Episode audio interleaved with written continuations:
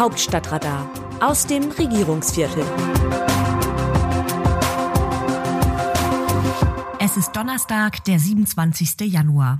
Beinahe wäre die Bundespräsidentenwahl am 13. Februar zu einem sehr unspektakulären Ereignis geworden. Frank-Walter Steinmeier tritt wieder an. Die Ampelparteien unterstützen ihn. Die Union auch mangels eigener Mehrheiten und ob seiner großen Beliebtheit in der Bevölkerung.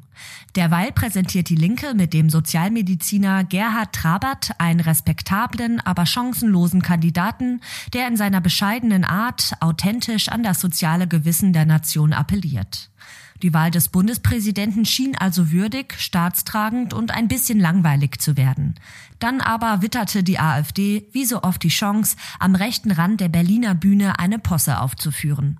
Als willfährigen Komplizen fanden sie dafür Max Otte, seines Zeichens CDU-Mitglied und bisher Chef der sogenannten Werteunion. Ein lauter rechtskonservativer Club in der CDU mit großer öffentlicher Aufmerksamkeit und verschwindend geringem Einfluss in der Partei. Nun muss man wissen, dass Ottes Werteunion mit den Werten der CDU ähnlich viel zu tun hat wie Pferdeäpfel mit Äpfeln. Otte ist das, was man altmodisch ein Hans Dampf in allen Gassen nennen kann.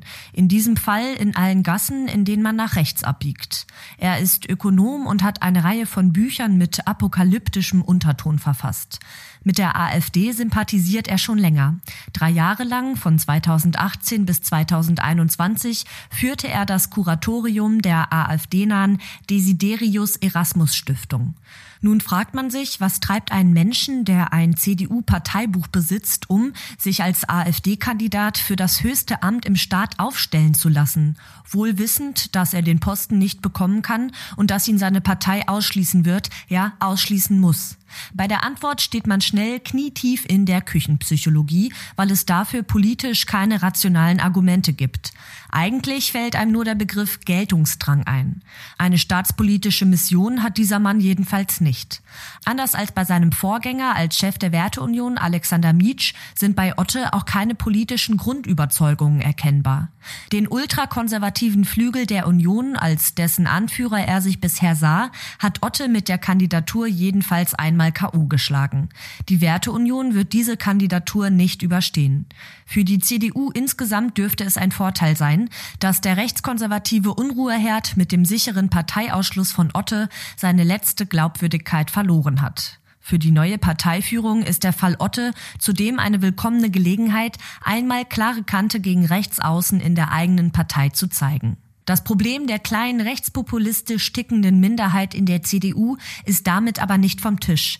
Es gibt immer noch den früheren Verfassungsschutzchef Hans-Georg Maaßen. An der Frage, ob er als CDU-Mitglied noch tragbar ist, scheiden sich die Geister in der Parteiführung. Vizechefin Karin Prien hat Maaßen zum Rückzug aus der Partei aufgefordert und sehe es gerne, wenn auch gegen ihn ein Parteiausschlussverfahren in Gang käme. Vizechef Michael Kretschmer hingegen spricht sich klar gegen einen Ausschluss aus und forderte im Interview mit dem RND vielmehr dazu auf, sich mit Maaßen auseinanderzusetzen.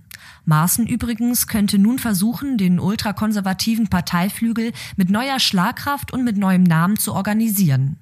Und Otte? Bis Mitte Februar zur Bundesversammlung wird er noch ein paar Schlagzeilen und ein paar Fernsehbilder bekommen. Dann wird er zu Recht in der Bedeutungslosigkeit versinken. Aus dem Wörterbuch Politsprech Deutsch. Wir dürfen kein Wirtschaften mehr fördern, das zu fossilem Energieverbrauch, Umweltzerstörung und sozialer Ungerechtigkeit beiträgt. Robert Habeck, Wirtschaftsminister. Der Satz stammt nicht aus dem Wahlprogramm der Grünen, sondern ist Programm der Ampelregierung und Habecks Botschaft zum Jahreswirtschaftsbericht.